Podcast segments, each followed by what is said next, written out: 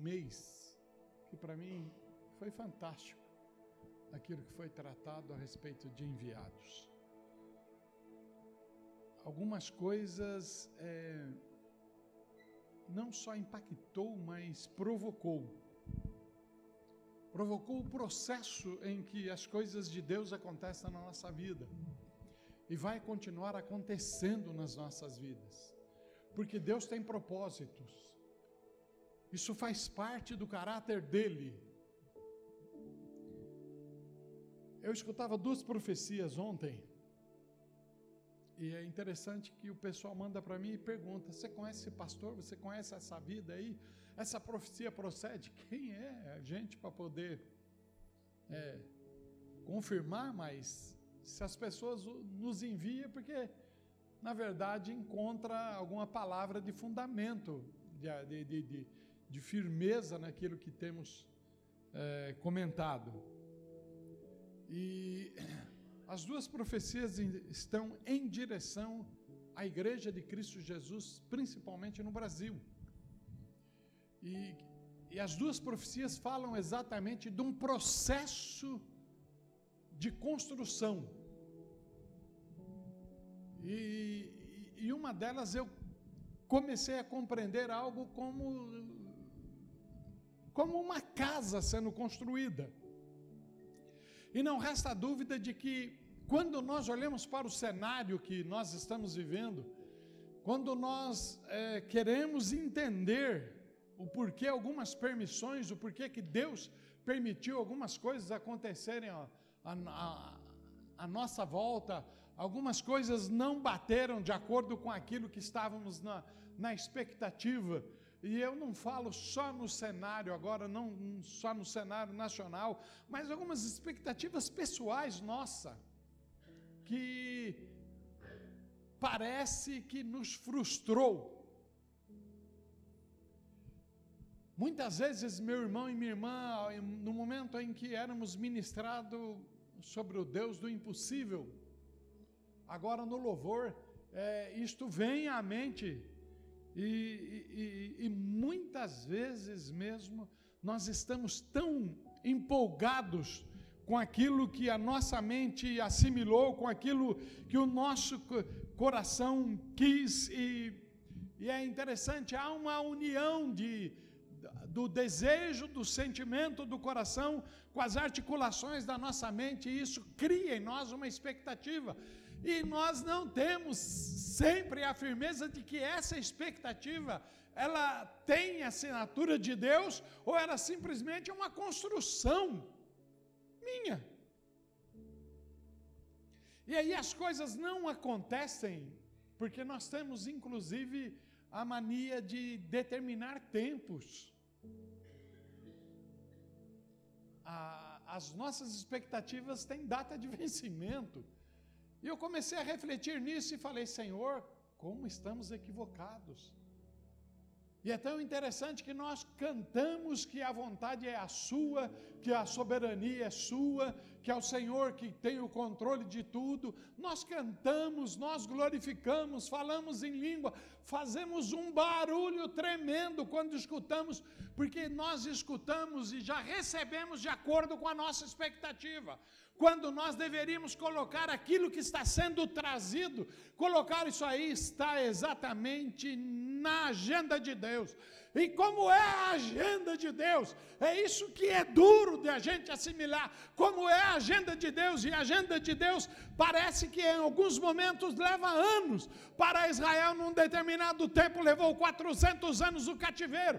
E depois, quando eles saíram, falaram: agora veio a libertação plena. E não veio. Tinha 40 anos de deserto ainda. E os 40 anos de deserto precisava de tirar alguma coisa que o Egito colocou em nós. Está entendendo? Colocou em nós. Você vai falar, mas colocou em Israel. Não, tem em nós. Porque a própria expectativa nossa tem influência egípcia. As próprias expectativas nossas têm essa influência, tem a influência da, da ambiência minha, tem a influência da cultura que eu estou inserido, tem influência dos meus sonhos, das minhas viagens mentais, tem influência. Porque todos nós queremos ser vitoriosos, todos nós queremos ser prósperos, todos nós queremos ser uma série de coisas, mas entre o querer e ser há um espaço, entre o querer e o ser há inclusive um serviço que depende também de mim. Nós não podemos tudo falar, tudo depende do Senhor, porque eu digo uma coisa para ti: se você não levantar pela manhã e se apresentar, seja para o trabalho, seja para procurar o trabalho ou para fazer algo, as coisas não acontecem. É preciso de que você faça alguma coisa. As escolas estão abertas, é preciso que você entre no primário, depois faça o secundário, depois faça o universitário, e aí você vai avançando. Mas se você quer parar só no quarto, primeiro ano, logicamente você tem que diminuir as suas perspectivas. Porque foi você que tolheu elas. Então é óbvio que a gente entra em, algumas, em alguns atritos internos em função dessas perspectivas. Mas aí eu olho para a causa cristã e eu olho para, eu olho para aquilo que Deus vem trabalhando nas nossas vidas, para aquilo que Deus vem montando nas nossas vidas, e Ele tem um projeto de paciência, porque na verdade, se nós respondêssemos com a obediência pronta, se nós respondêssemos a Ele com comportamento e atitude urgente, aquilo que Ele falava e nós já nos posicionávamos, certamente nós entraríamos na velocidade dele. E na velocidade, olha irmãos, falar de velocidade de Deus, eu estou ficando até, eu estou viajando demais, porque não dá para entrar na velocidade dele, mas Ele tem uma velocidade melhor para mim e para você, Ele tem algo ainda melhor para mim e para você. Ele começou começou a falar conosco hoje que o impossível para Ele é possível. Então, aquele sonho, aquela, aquele comportamento que você quer, eu falava com Deus ainda, tem coisa dentro de mim que precisam ser tiradas. Eu estou quase no limiar da minha vida, mas ainda tem coisa e eu quero chegar pronto para ser recebido por Ele na glória. Eu não quero chegar faltando pedaço nenhum, porque faltando pedaço não chega.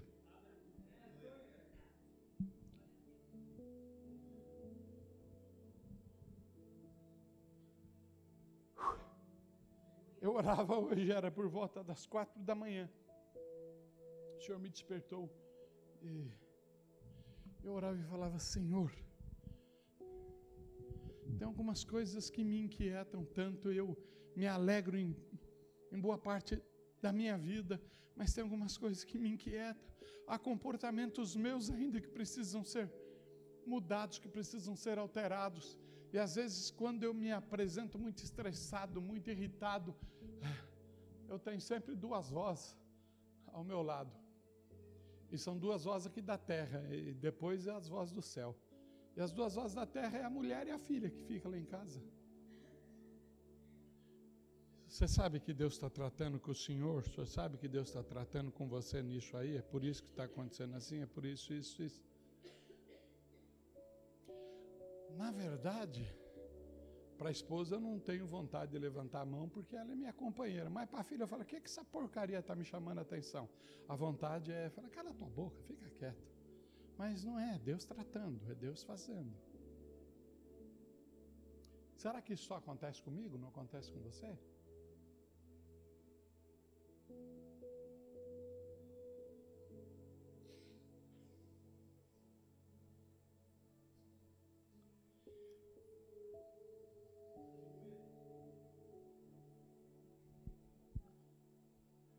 Deus tem sido tão tremendo com Cristo Centro. Estou trazendo agora num âmbito mais fechado. Estou trazendo uma particularidade nossa e não estou nem falando de Cristo Centro de um modo geral, estou falando Cristo Centro Sapopemba. Deus tem sido tão tremendo conosco. Porque, irmãos, essa qualidade de temas que nos é trazido mensalmente, mensalmente, é um cuidado de Deus muito especial para conosco. Muito especial. Eu glorificava a Deus agradecer a Deus pela equipe de ministros que o Senhor tem, tem dado para nós aqui em Sapopemba. Pela qualidade de palavra que tem vindo a nós aqui. Nós temos Pastor Elias, ministra numa dimensão gloriosa. Nós temos pastora Renatinha. Nós temos a turminha da terça-feira que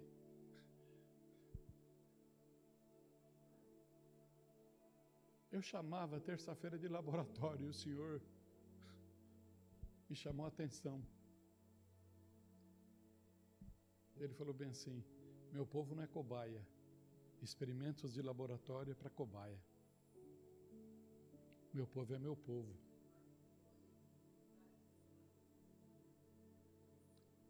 Mas a qualidade dos que ministram Felipe, Duquinha, Emily, Marisa, Davi, por aí vai. É óbvio que vocês vão falar, quando é que eles pulam para o domingo? Já, já. um eu já queria lançar esse mês aí, fugiu que nem o, o não sei o quê. Só é doido. Não, não sou doido. Eu creio, eu simplesmente creio. Né? Porque vezes falar para. É, pai, falar para 30, já até declarei quem é que eu ia jogar, né? Não era para falar. Né?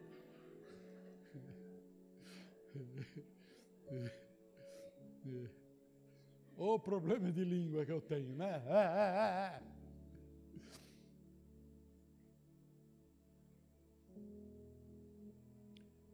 Mas é tão interessante porque sobem aqui,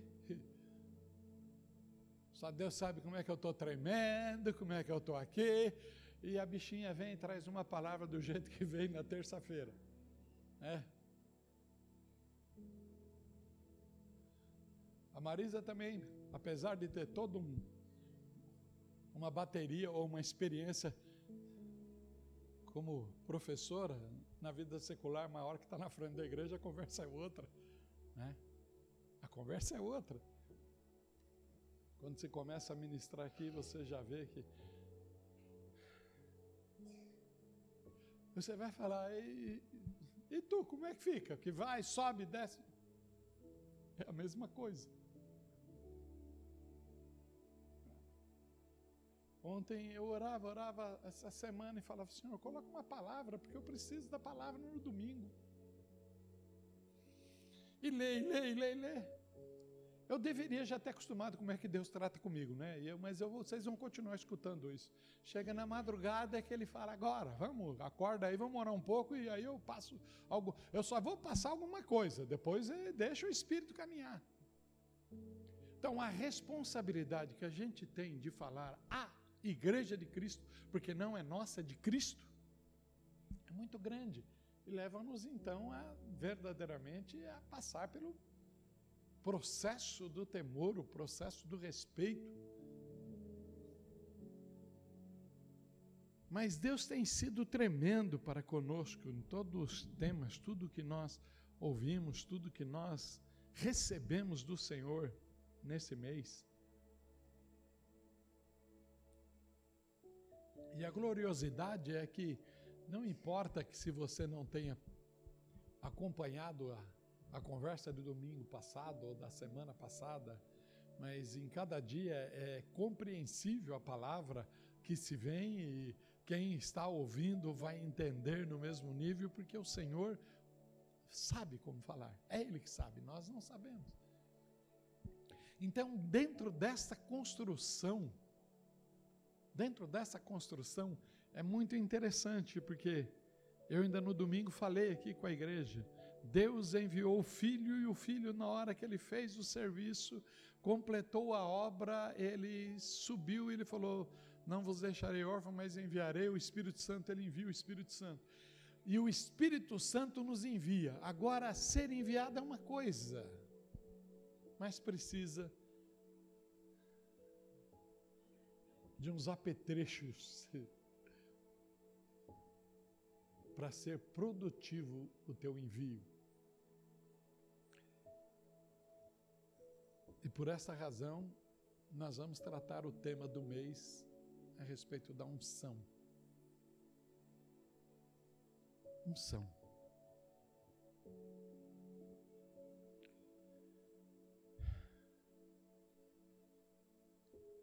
E quer queira, quer não, para você entender o mecanismo, eu vou estar sempre falando isto, a Trindade é indivisível, ela não se divide, mas cada um tem um trabalho específico na compreensão humana para entender todo como é que foi tratado com você, como é que foi trabalhado em você, como é que as coisas funcionam de uma forma antropológica, de uma forma do homem entender, do homem compreender. E é algumas figuras de linguagem que o Senhor usa no texto bíblico é exatamente para que nós possamos compreender. As parábolas são usadas para que possamos compreender.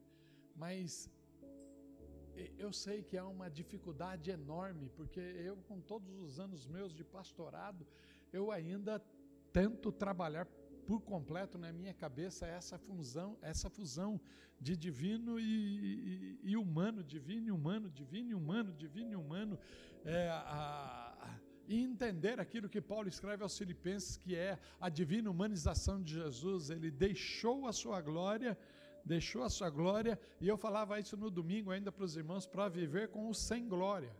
Ele deixa a glória, se faz sem glória, para viver com sem glória, mas a glória está nele, disponível a ele, e ele consegue deixar isto para se humanizar e para se relacionar. E aí ele pega esse ser humano que foi feito segundo a imagem e semelhança de Deus, mas quando o pecado entrou, perde-se algo, e aí é necessário uma remissão deste algo, e é na pessoa de Jesus Cristo quando eu começo a tentar entender isso, entra um gozo no meu coração e parece que a minha cabeça voa, eu não consigo mais avançar, porque é tremendo o que Deus fez por mim e por você, e essa coisa tremenda que Ele fez estabelece em mim um gozo que eu não sei de onde vem, eu não sei para onde vai, porque é como o vento que é dito, que você olha para ele, você não sabe de onde vem, não sabe para onde vai, e o gozo da presença do Senhor em nós é exatamente isso. Mas Ele entra em mim, Ele entra em você e nos lança a uma glorificação e nos lança a uma exaltação que nós ficamos nas nuvens. E alguém olha, alguém que não entende, alguém de fora fala: estão tudo dopado, fumaram muito, cheiraram muito. Nós sim, nós recebemos a fumaça do Espírito, o Shekinah de Deus, e o Shekinah de Deus entra pelo nosso ser e vai tomando conta de nós a poeira da glória e da graça vai entrando em nós e tomando uma forma tamanha que nós não conseguimos suportar. E como é difícil de interpretar isso, como é difícil de entender isso, mas não é difícil de sentir, porque isso você sente agora. Ela desce sobre mim, ela desce sobre você.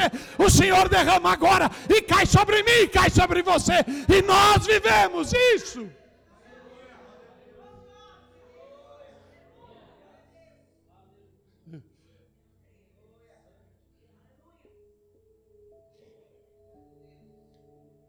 Uma frase que o mundão usa muito.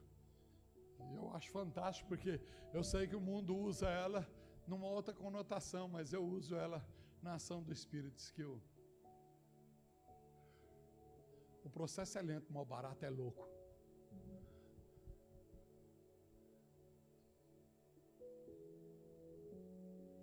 Como é gostoso você ver alguém não são pregando.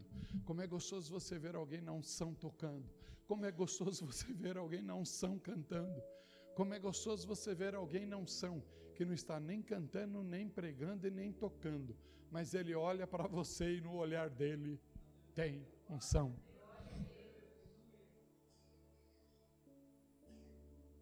O Cássio, pastor Cássio, ele cita algo interessantíssimo de um de uma experiência que nós tivemos com um pastor americano que esteve conosco em Pirituba e a hora que foi dada a palavra para ele, ele simplesmente levantou e olhou para a igreja. Ele começou a olhar, começou, ele não abriu a boca, mas começou a uma glorificação tremenda. O olhar dele trazia uma unção.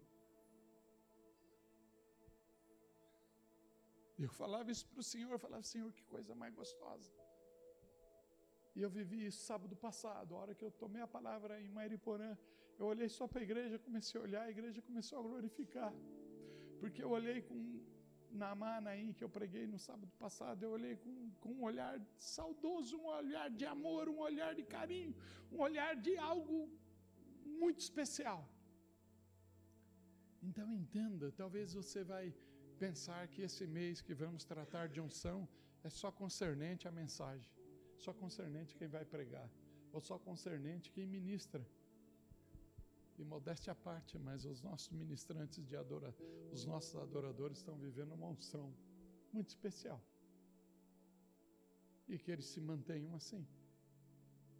Que eles não se empolgam, não se ensorbebeçam e que se mantenham assim para a glória de Deus Pai. Na unção do Senhor.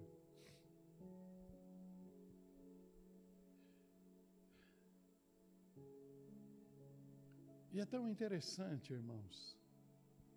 Eu quero que você atenta para isso.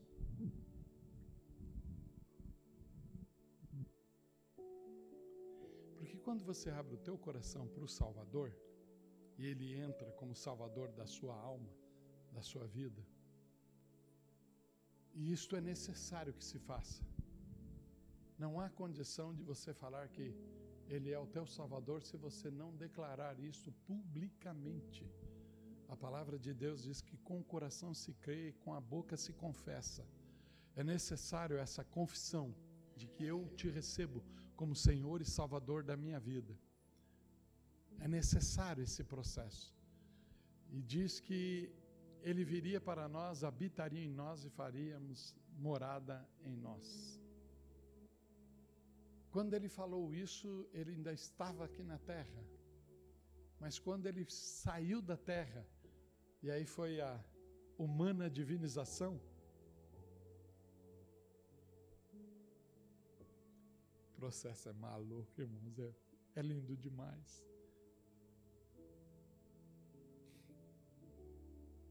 Enquanto o mundo está tentando declarar que isso não é verdade, A igreja de Cristo Jesus verdadeira está se apossando dessa verdade numa dimensão extraordinária, porque não estão, estão tendo medo de abrir a boca e falar aonde precisa ser falado. E vai continuar sendo assim, para a glória de Deus Pai.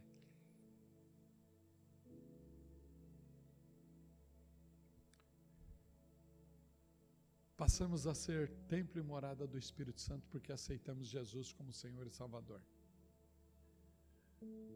O fato de aceitá-lo como Senhor e Salvador é obra do Espírito, porque o Espírito é aquele que convence o homem do pecado, da justiça e do juízo. É o Espírito Santo que vem e convence o homem. Ele convence, você recebe Jesus como Senhor e Salvador. O Salvador da humanidade que é celebrado sua morte na Sexta-feira Santa, a ressurreição na Páscoa, é celebrado o seu nascimento na, no Natal, e é tudo, são datas que o mundo cristão, de uma forma ou outra, celebra e que tentam de uma forma ou outra apagar e não apagarão, porque não conseguem apagar, não vai apagar. É por isso que, o porquê que não pode apagar? Porque aquilo que entrou no teu coração, meu irmão e minha irmã, ninguém pode arrancar. Entrou no teu coração, entrou na, na, na, na compreensão e na composição do ser.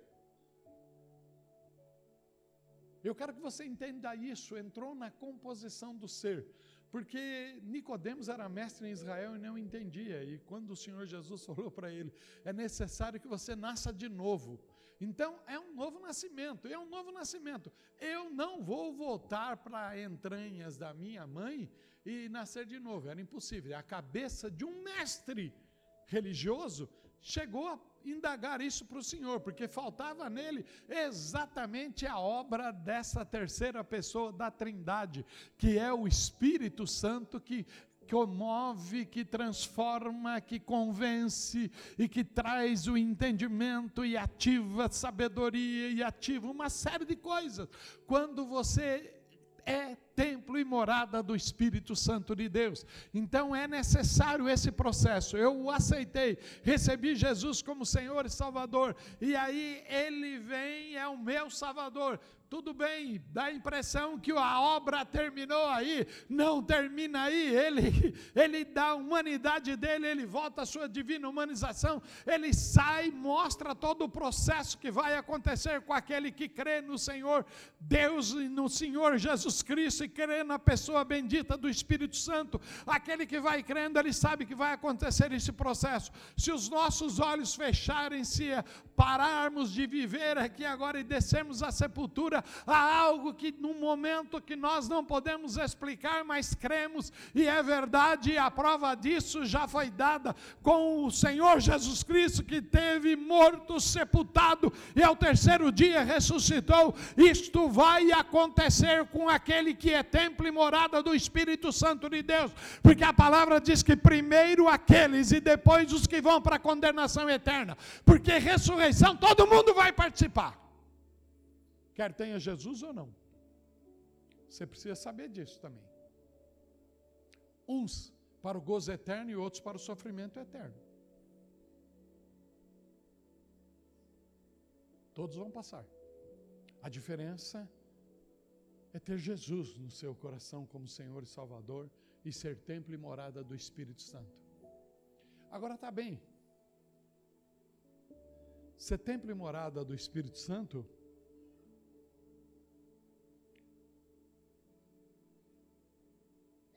É um processo, é um caminho, é uma construção.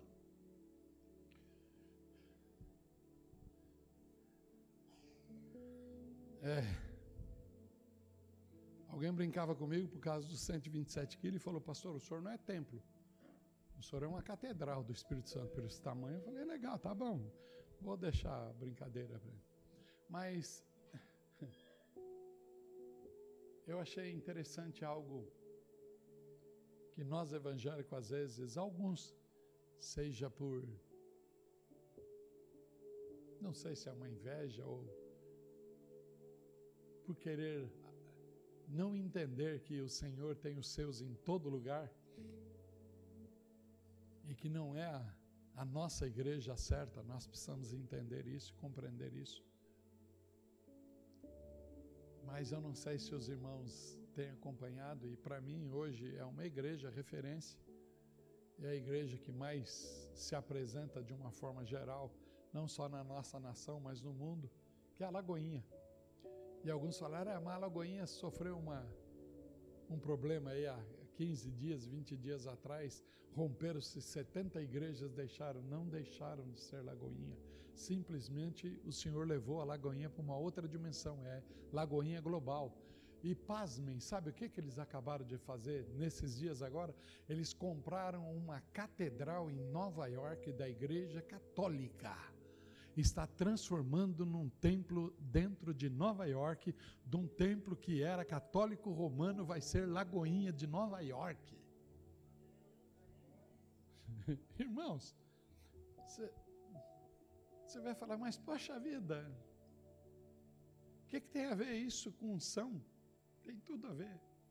Porque quem verdadeiramente está cheio do Espírito Santo não consegue ficar parado.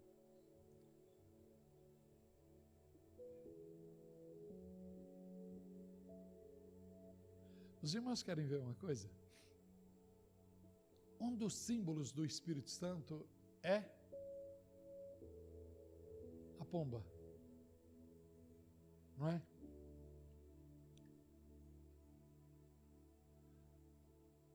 Vocês prestaram atenção de que elas são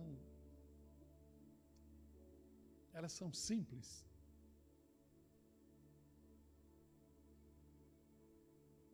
E a própria Bíblia diz que elas são simples.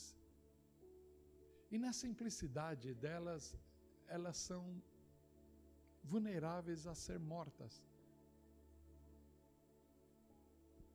Com uma rapidez enorme. Algumas perdem, inclusive, o voo e batem em parede e morrem. Outras, elas não percebem a velocidade de um veículo e são atropeladas.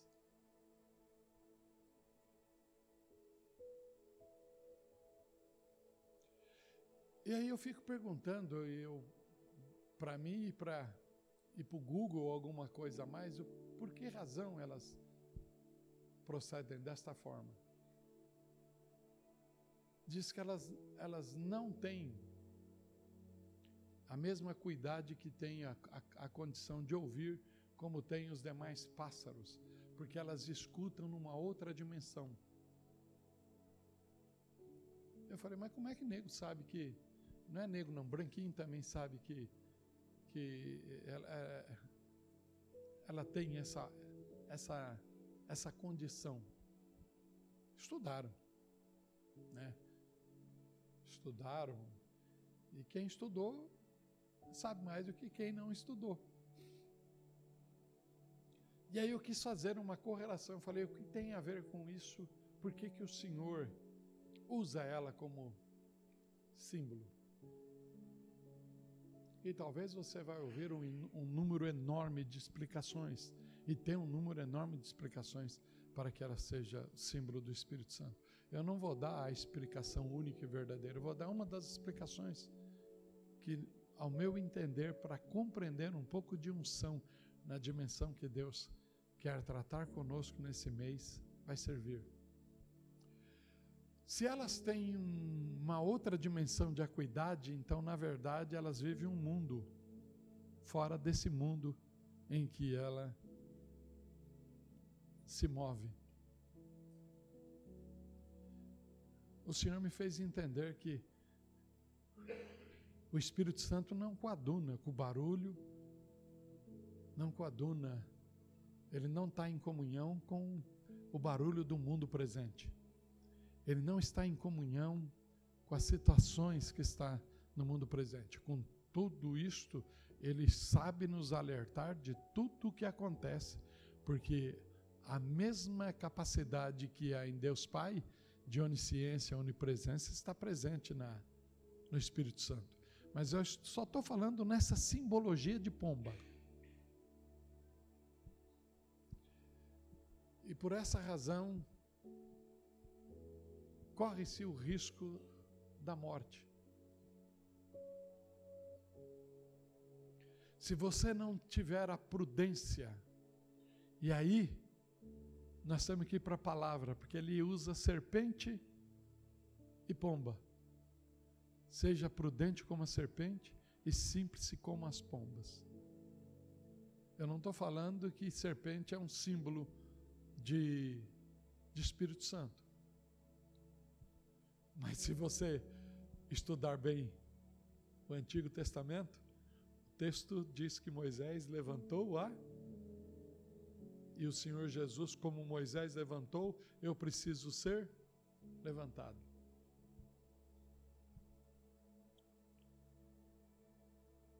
entrei num papo difícil que deveria só ser levado dentro de uma sala de teologia.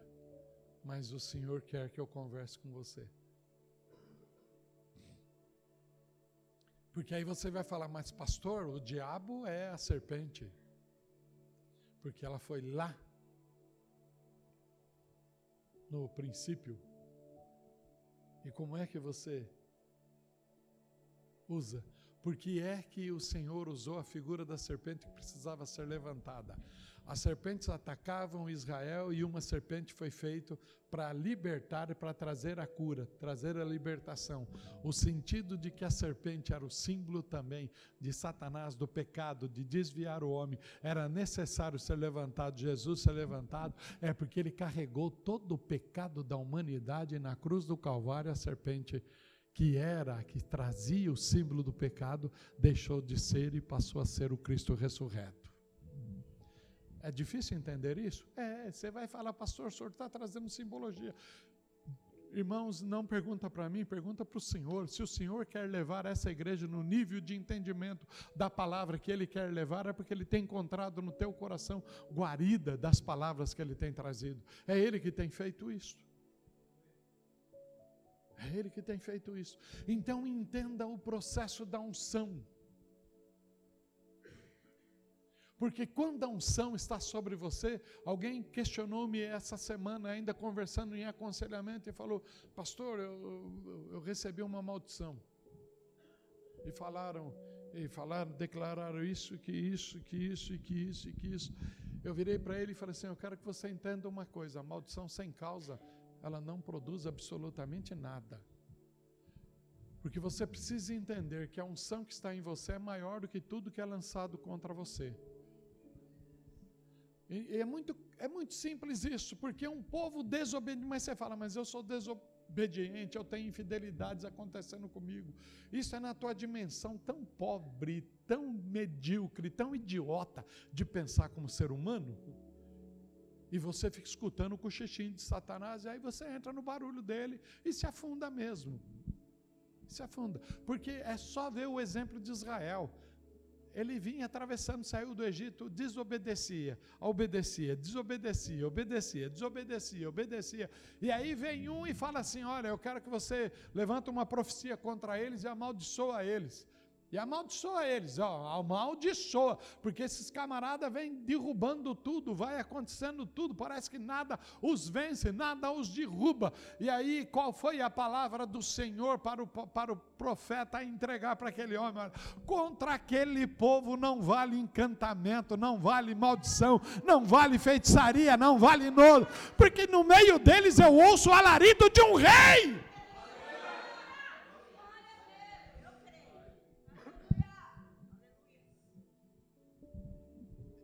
E aí, o templo e morada do Espírito Santo, olha para mim.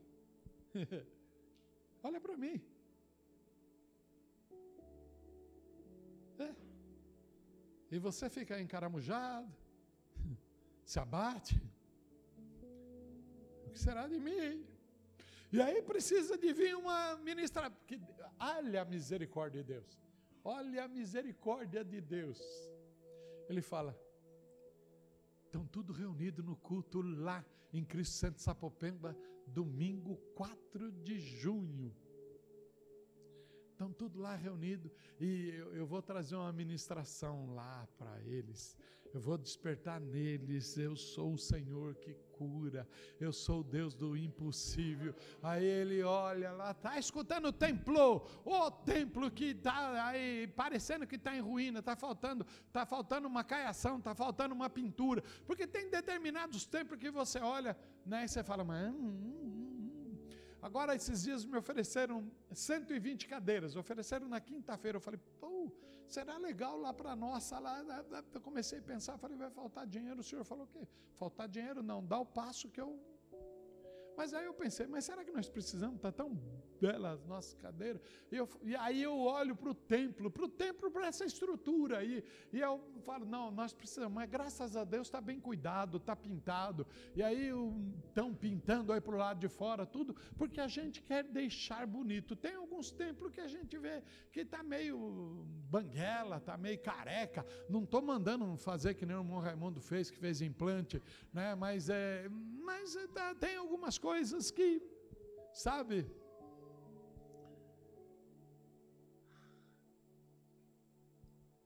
mesmo que está precisando de reforma, mesmo que está precisando de uma intervenção.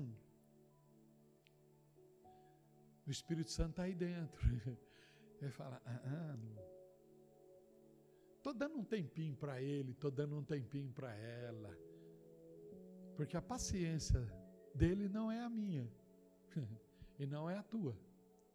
Você já queria que algumas coisas acontecessem comigo, né? Que, mas ainda não aconteceu. Tá?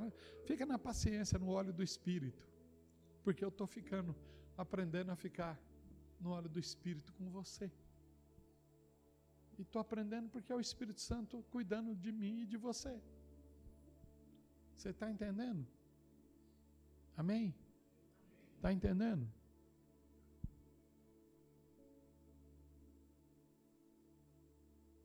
Algumas coisas que ainda acontecem na tua vida, as irritabilidades que acontecem na tua vida, para e pensa. Deixa de ser doido. Deixa de ser abestado, para e pensa. O que é que eu, por que é que eu estou agindo dessa forma? Porque a minha falta de paciência com esposa, com esposo, com filhos? Porque a minha falta de paciência com aqueles que o Senhor confiou nas minhas mãos? Porque entenda uma coisa: o Senhor confia nas tuas mãos. Se alguma coisa acontece na tua vida, é porque Deus preparou. Você não tem capacidade nenhuma. Você está aquele homem caído lá lá atrás, que era o Adão caído depois que desobedeceu. E aí o Senhor é que vem e conversa, não se esconda. Eu quero fazer roupa, eu quero te cobrir, eu quero te é, proteger, eu quero estabelecer em você segurança e confiança. Confie em mim, acredite em mim.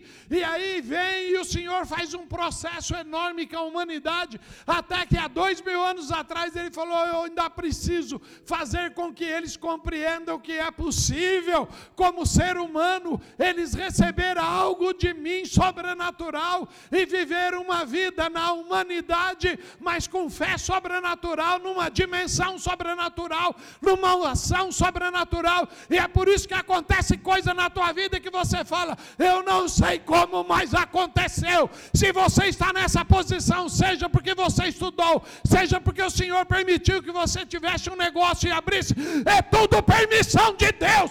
Acorda para a vida, templo do Espírito.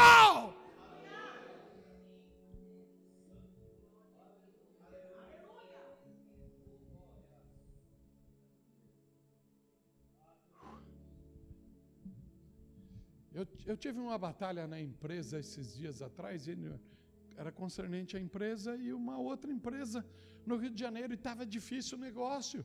Eu buscava na lei, eu dentro da lei, mostrando na lei, provando na lei, fazendo. E aí eu, eu aquilo que eu não tenho, eu vou buscar nos outros, buscava em quem sabia, tá, tá. Me deram todos os caminhos, eu lutei, lutei, lutei, lutei, lutei. A hora que consegui vencer uma empresa francesa que vem com o nariz aqui em cima empinado para o Brasil, achando que vai mudar tudo aqui que eu consegui provar que a pessoa res, respondeu e a pessoa me tratou assim, de uma forma que eu tinha vontade de mandar eles às e falar: ah, eu não vou ficar perdendo tempo com um trem desse. Mas aí não, irmão, você não teve como. O Senhor foi dando graça, eu fui tratando essa pessoa como querido, como coisa, e ele foi tão estúpido uma vez que ele virou para mim e falou assim: Eu não quero que você me chame de querido porque eu não te conheço. Eu não sou nem teu amigo. Eu falei: oh, Só foi um gesto carinhoso, mas me desculpa então. E continuei tratando com o camarada. E agora, irmãos, o Senhor deu a vitória. Eu estava dentro da lei, a nossa empresa dentro da lei, tudo legalzinho, bonitinho, os caras se curvaram, né? E aí, é lógico, irmãos, você se sente o cara. E o irmão Zé ainda escreve para mim, você é o cara, Daniel. Aí eu pego e falo, pô, eu já estou orgulhoso, ainda vem um e inflar mais. Aí o senhor falou assim, tem nada não, bicho. Você não tem nada não. Isso daí é a unção do Espírito que fez você ir por esse caminho. É a unção que está sobre você. E a impressão, é aquilo que eu estou falando, irmãos, a impressão é que a unção é só para subir no púlpito e pregar.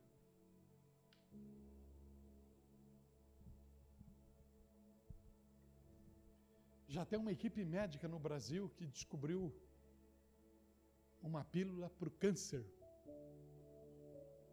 É uma equipe médica brasileira. Vocês acham que os laboratórios vai deixar? Vocês acham que o laboratório vai deixar que isso prossiga?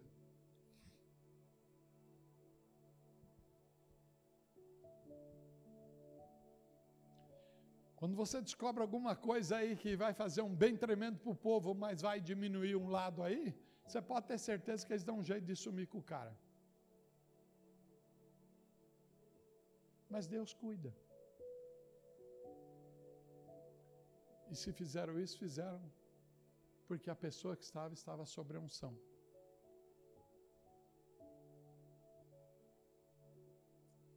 Foi tão interessante, nós saímos ontem para rodar um pouco, para espairecer, porque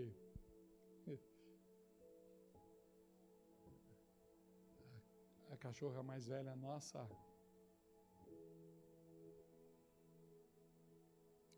passou por um processo aí, foi duro. Na sexta-feira nós tivemos que despedir dela. E despedir com muita dor. É... E aí é lógico que eu fico falando, metido a besta querer ser macho, que não sente nada. Eu falei que eu não ia ter mais, que eu não ia gostar mais de cachorro. Porque já é o quarto que, que vai embora. E eu tinha falado. E aí a gente começa, a Dan que é aqui, mas sentiu que ela fez algumas postagens, aí eu comecei a ver homens de Deus entrando na postagem e falando, até o meu apóstolo falou a respeito. E achei uma postagem do, do Getúlio fantástico, o, o genro da irmã Maria Rosa. Maria, irmã Rosanita, eu louco, onde é que eu fui agora? É Alzheimer. Ah, ah. Está repreendido em nome de Jesus. E aí eu falei, por que, que a gente gosta tanto dessas coisinhas? E são coisinhas de Deus. É óbvio que alguns estão exagerando, estão gostando mais de animais do que de pessoas. Mas isso também é fruto que o amor de muitos esfriaria no sentido de um ataque de Satanás para matar aqueles que não são templos e morada do Espírito Santo, porque alguém que é templo e morada, você pode amar cachorro, gostar de cachorro, mas continuar numa dimensão maior ao ser humano. Então nós saímos ontem um pouco para espairecer. E, e, os irmãos me conhecem. Eu acho que Deus está tratando mesmo, porque eu não aguento ficar dentro de um shopping center quatro horas. Ai, Jesus amado. Mas aguentei ontem. Mas o momento em que nós estávamos no, na praça de alimentação, eu vi. Eu, sabe aquele negócio que você vai para a praia ou onde você vai em lugar público, você fica parado prestando atenção nos outros? Na praia é muito disso, né? Você fica olhando, nossa, aquele casal, né? E aqueles, né? Tem muito disso aí. Você não tem o que fazer na praia, você não quer ficar olhando para o mar, então você fica olhando na vida dos outros. Certo? Você está rindo porque você faz isso também, né? É. Aí eu estava olhando um casal e eu vi o gesto do, do, camarada com ela, e ela, um sorriso e coisa e tal, beijava a mão dele tal. Daqui a pouco ele foi, buscou o prato dela, trouxe o prato dele. Ele primeiro trouxe o dele, engraçado que eu acho que saiu, porque acho, cada um comeu Sabe naqueles pátios da, do, do, do Aricanduva lá, que um pega no espoleto, outro pega no Vivenda e outro pega lá na cozinha mineira, né? Então, de acordo com a chamada, eu fiquei prestando atenção. Comi, conversando com as, com as duas filhas e com a esposa, mas prestando atenção. Na hora que elas levantaram, caminharam, eu fui para eles, aí encostei neles. Eles estavam entretidos, os dois já comendo, eu simplesmente parei, Coisa de velho, a Damares diz que é coisa de velho, que eu converso com todo mundo. Aí eu parei e falei bem assim, vocês desculpem a intromissão, mas eu achei muito lindo. A hora que eu falei, eu achei muito lindo o gesto de vocês. Os dois encheram de lágrimas, irmãos, e viraram para mim: ai, que fofo que o senhor é. Ela falou, né? E ele.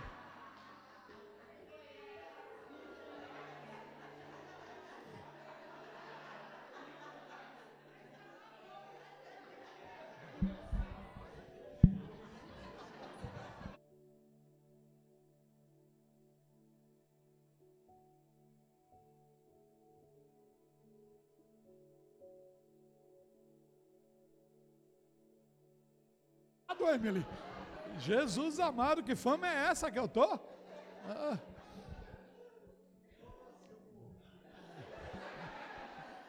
E aí, é, eu falei do carinho, falei, nossa, eu estava vendo o carinho de vocês dois e, e que vocês continuem assim, que Deus abençoe elas.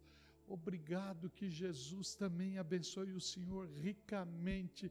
Ai, que coisa mais linda. E o rapaz, né, quis se levantar, eu falei, tranquilo, desculpa a intromissão, e virei as costas, eles, obrigado. Depois a, a sair, caminhar, eles passaram por mim de novo e Falei, que fofo que eu sou, né?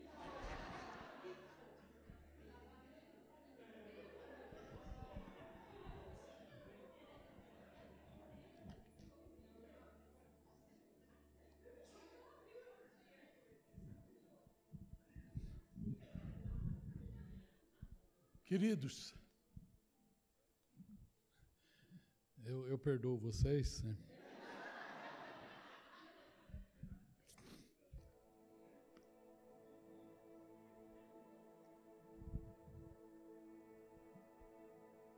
Mas a manifestação de unção, ela tem que atravessar a tua compreensão. Ela precisa atravessar a tua compreensão porque é isso que precisamos nesses últimos dias. Quando o escritor de Malaquias escreve assim: E saberão a diferença daqueles que servem a Deus e dos que não servem a Deus. Dos que servem a Deus e dos que não servem a Deus. Há uma diferença. Há uma diferença. Não vem com essa de falar, ah, mas se nós falarmos que somos diferentes, nós vamos agredir o mundo. Fazer o quê? Ele precisa saber que há uma diferença. Se isso é uma agressão, é uma agressão porque ele não está na mesma concordância, porque ele não está na mesma dimensão. E eu não posso me, me comparar de maneira nenhuma. Não estou falando que você tem que estufar o peito aí e achar que você é o cara, que você é a cara, que você é isso e aquilo, não quero. Você precisa entender que somos diferentes. E o mundo vai, inclusive, falar: você está andando na contramão, e vai estar andando sim. Porque você caminha os caminhos do Senhor e não os teus caminhos, não os caminhos da humanidade. E o texto diz da seguinte forma, 1 de João, capítulo 2, verso 27. A imagem só foi colocada sem o versículo. Tem uma outra imagem que tem o versículo, não sei se está aí presente, mas vamos lá. Capítulo de 1 de João, capítulo 2, versículo 27. Até então eu dei a introdução da mensagem. Começa a pregar agora, amém? O lado de cá, se os irmãos já quiserem ir embora, não tem importância nenhuma.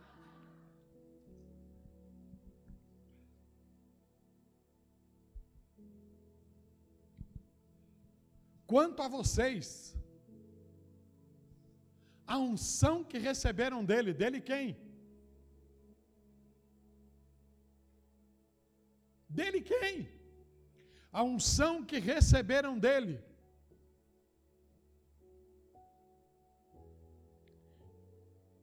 Permanece em vocês. E não precisam que alguém os ensine.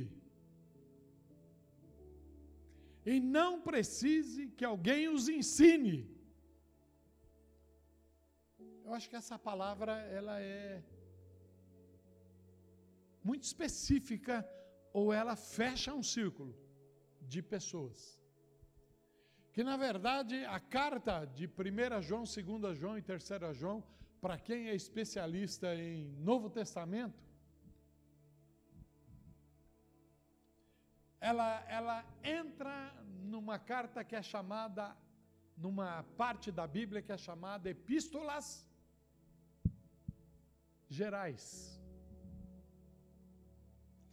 porque existe as epístolas paulíneas, as epístolas gerais na divisão da teologia. E ela entra nas epístolas gerais. E ela é escrita à igreja. Ela é direcionada à igreja. E obviamente, quando João está conversando aqui, ele está falando, você posiciona o texto. O texto é 2 da, da primeira epístola de João, capítulo 2, o versículo 27, está fechando, está fechando uma conversa de advertência que João traz a partir do 18, do versículo 18, que é advertência contra o anticristo, o espírito que opera e que já está no meio da terra.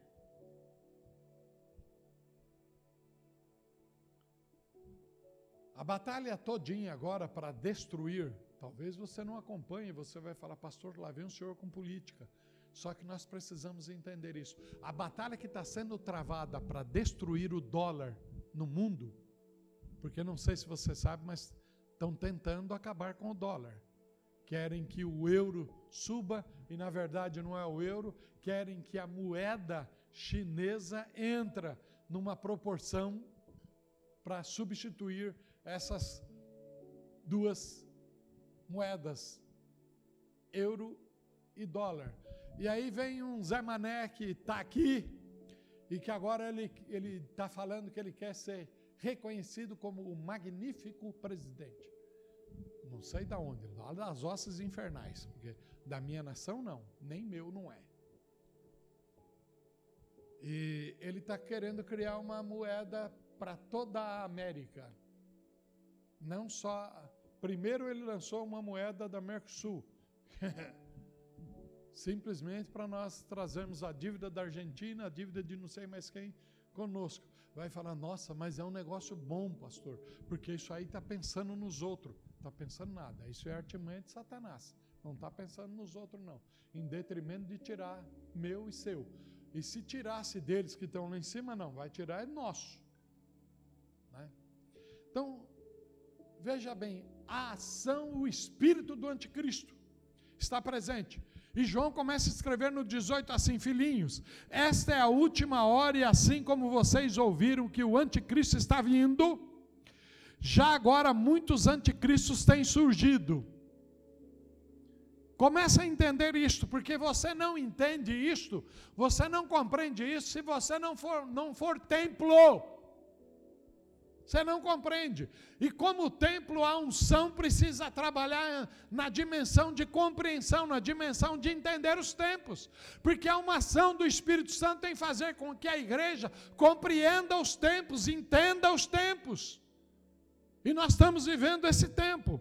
Então veja bem, muitos anticristos têm surgido. Por isso sabemos que esta é a última hora. Será que você consegue compreender isso? Que nós somos também os trabalhadores da última hora. Esta é a última hora. Quanto que o Senhor está falando? O relógio vai se encontrar os ponteiros, a meia-noite está batendo. E na parábola das virgens doidas, o recado vem: eis, eis aí o noivo. Porque se as virgens prudentes têm lamparina acesa, as doidas não tinham e eram virgens. Então era um templo também. Tem templo que sem unção não chega lá. Ah, mas eu sou templo. Esta é a última hora. Eles saíram do nosso meio, mas na realidade não eram dos nossos. Saíram do nosso meio, na realidade não eram nossos. Dá para você entender isso? Aqui é uma divisão de quem tem e de quem não tem, de unção e sem unção. Acorda, templo.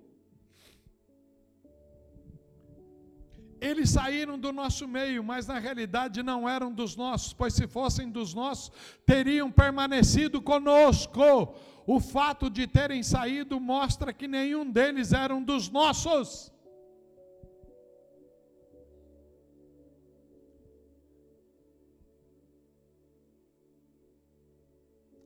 Jesus amado eu preciso caminhar. Mas vocês têm uma unção que procede do santo. Mas vocês têm uma unção que procede do santo, e todos vocês têm conhecimento.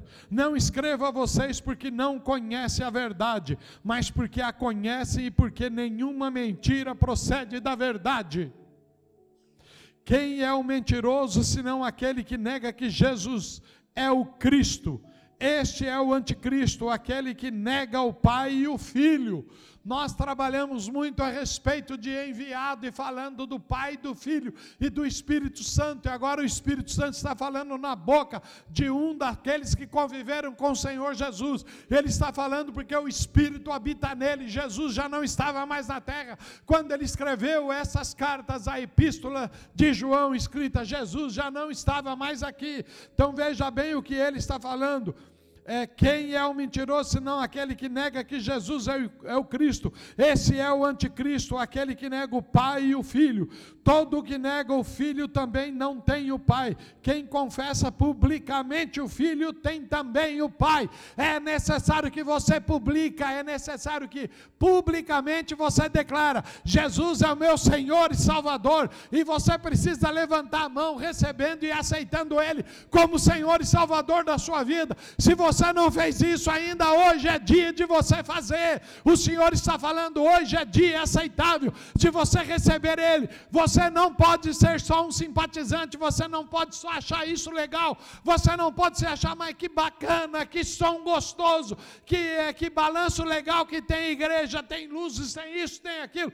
Talvez tudo isso aqui é atrativo de pintar o fundo de preto. Vocês, vocês sabem muito bem, eu era contra isso, mas era necessário, porque também é um atrativo de trazer alguém, mas esse atrativo ele precisa de ir mais longe. Você não pode ficar só na atração, você precisa sair da atração e receber unção. É unção que o Senhor está falando hoje.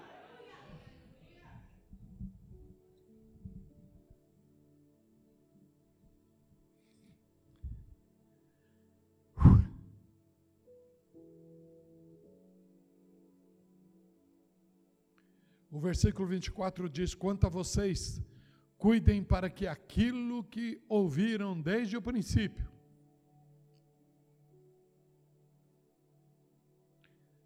permanecer em vocês, vocês também permanecerão no Filho e no Pai.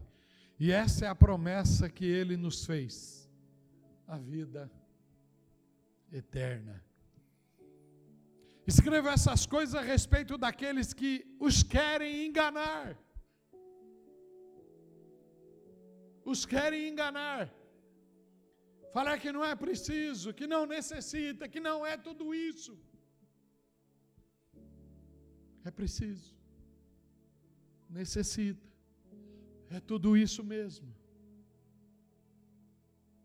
É tudo isso mesmo num mundo tão translocado, num mundo tão abestado, num mundo tão idiota, num mundo tão corrupto, em que pai, vivendo na dimensão do mentiroso e do capeta, estrupa uma filha, em que tios fazem isto, em que homens não respeitam crianças, não respeitam crianças,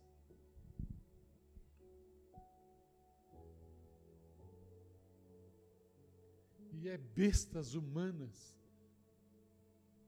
se apoderando de crianças de dois e três anos para seu deleite. Coisa do cão, coisa do inferno, coisa do mentiroso.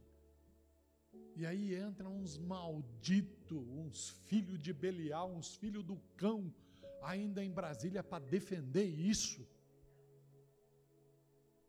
E nós, como igreja, Vamos ficar, não adianta fazer nada. Não adianta, nós só vamos orar.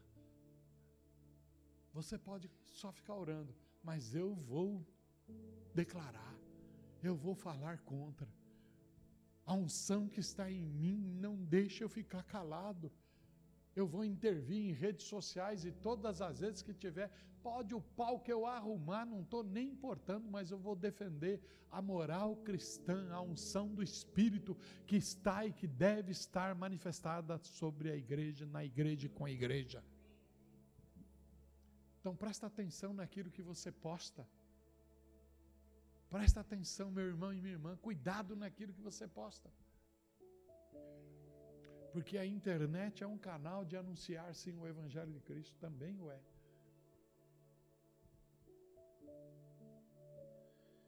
Escreva essas coisas, o 20, 26 repetindo, a respeito daqueles que os querem enganar. Os querem enganar. Quanto a vocês, a unção que receberam dele permanece em vocês. A unção está aí. Faz ela movimentar. Faz ela movimentar. Faz ela movimentar. Eu vou usar algumas figuras aqui que são pessoais minhas. Como eu estou há Domingo passado a família não esteve com a gente. Aqui vai um choro também, né? Que é para eles aprenderem a não me abandonar no fim de semana.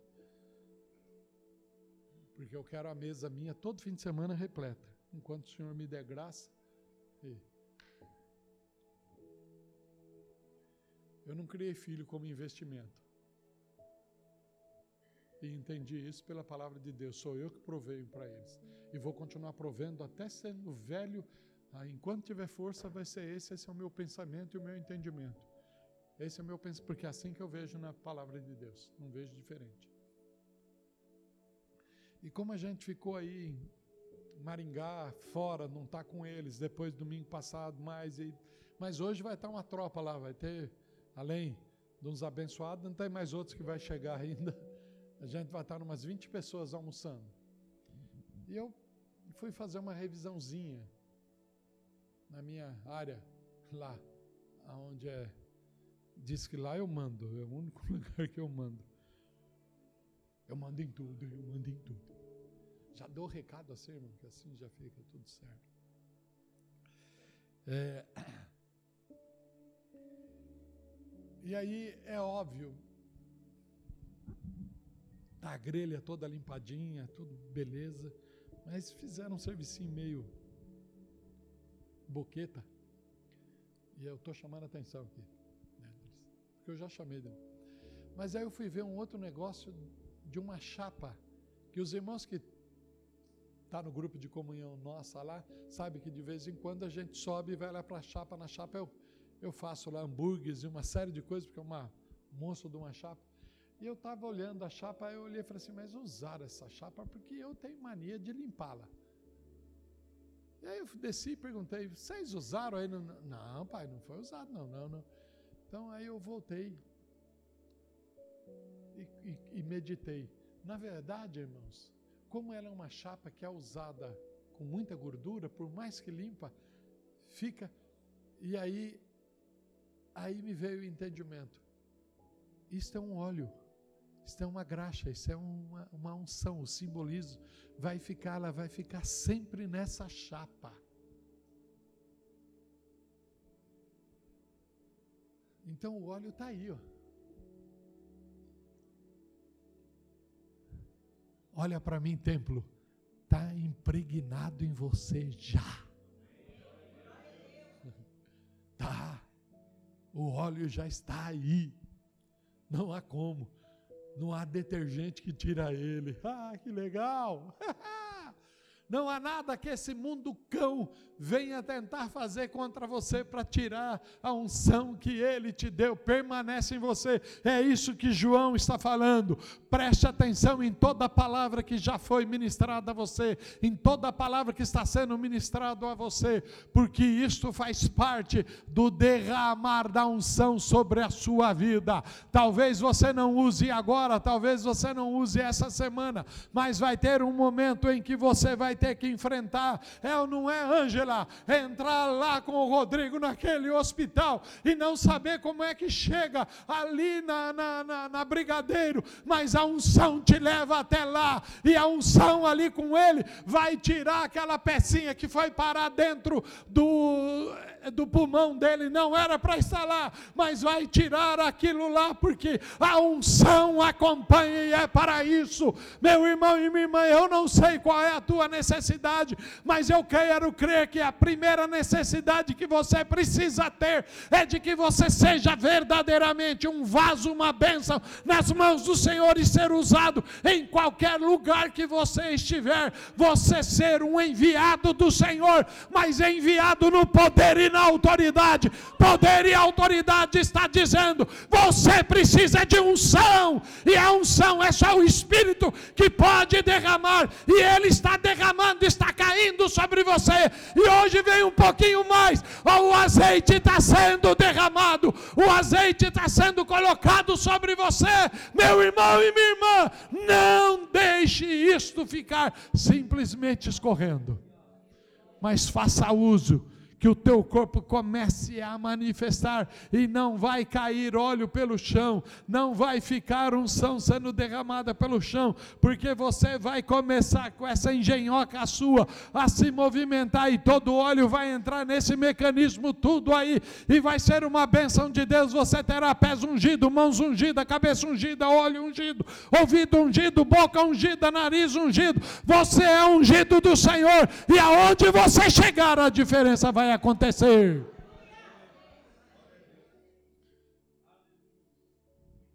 Amém? Na abertura do mês, na oração de quinta-feira, o irmão Paulo trouxe uma reflexão a respeito de objetos que eram ungidos, de lugares que eram ungidos. Eu é lógico que depois de que das quatro e pouco que eu recebi a palavra que eu tinha que entregar a vocês, aí eu pesquisei uma série de coisas e tem um monte de anotação aqui. É, eu falei, mas eu prego mais durante o mês sobre unção. E aí eu lembrei que o meu filho falou assim: pai, o senhor só vai pregar na ceia esse mês.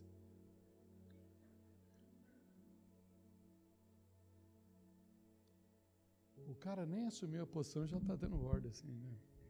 Imagina na hora que assumir, estou fora. Mas esse é o caminho.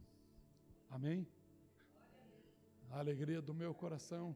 Terça-feira eu orava, quando terminei, e depois saí falando da Emily, eu falei, essa é a turminha que a gente está preparando. E, e, os irmãos sabem, eu presto relatório para a igreja de tudo.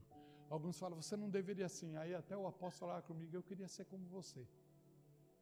Eu falei, mas eu também queria ser como você. Não sou, então fico você aí, eu caio, está tudo bem assim.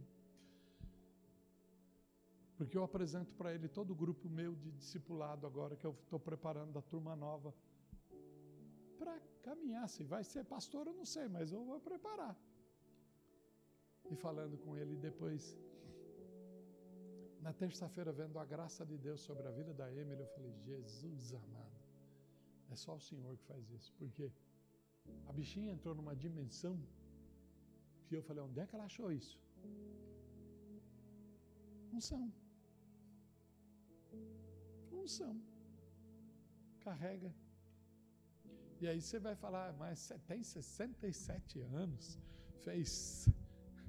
Eu fiz cinco anos de teologia e depois fui fazer dois anos com o Dr. Shed lá na Batista. E daí fui participar de tal. Tem nada a ver uma coisa com outra. É lógico que precisa. Eu não jogo fora de maneira nenhuma tudo aquilo que eu aprendi em banco de escola e por isso é que eu implanto aqui dentro da igreja o estudo de teologia.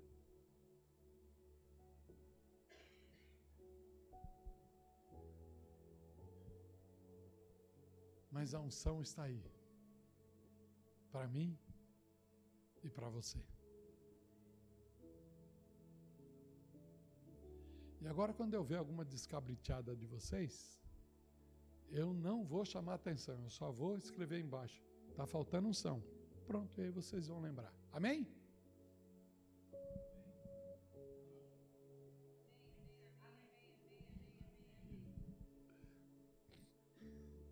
Que a palavra de Deus fique nos seus corações, em seus corações. Que aquilo que o Espírito entregou ao meu coração e passei a vocês possa fazer a diferença. Curva a tua cabeça e feche os teus olhos. A palavra do Senhor trouxe a necessidade de que alguns possam receber Ele como Senhor e Salvador. Se você não fez isso ainda na sua vida,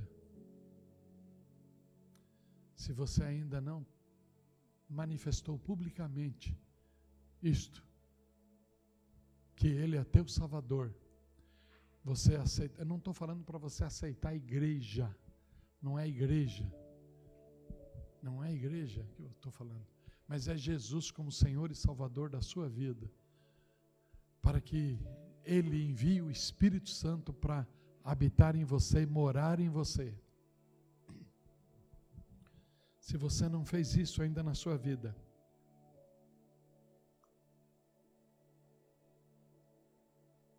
hoje é dia aceitável. Hoje é dia de salvação.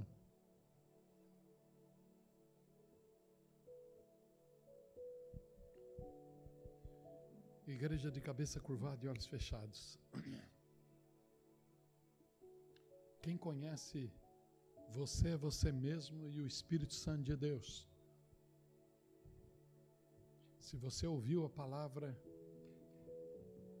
e ela tocou no teu coração e você precisa fazer isso.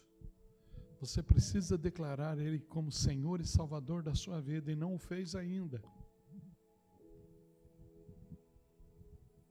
É um gesto que move céus e terra.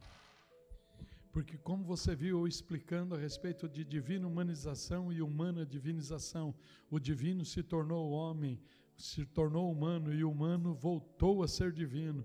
O Senhor quer que você entre nessa dimensão quando você o recebe, o divino sobre a sua vida, não simplesmente como um ser histórico, mas o salvador da sua vida, as coisas mudam na tua vida as coisas mudam na tua vida.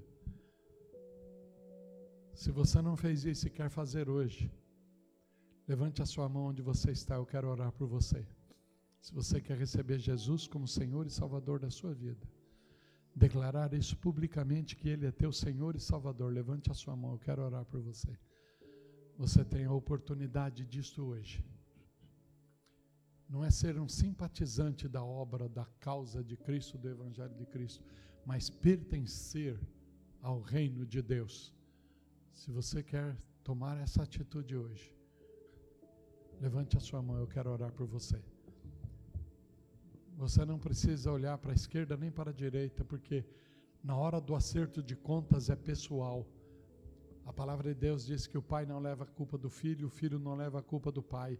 A alma que pecar, essa morrerá, diz o texto bíblico. Então é algo pessoal, é algo íntimo, é algo de você. É você com Deus, isso é sua pessoalidade com Deus. Se você quer receber Jesus como Senhor e Salvador da tua vida, na autoridade de Cristo eu abro é, essa porta para você hoje.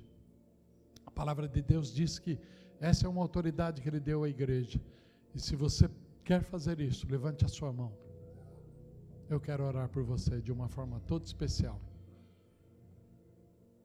Amém? Glória a Deus.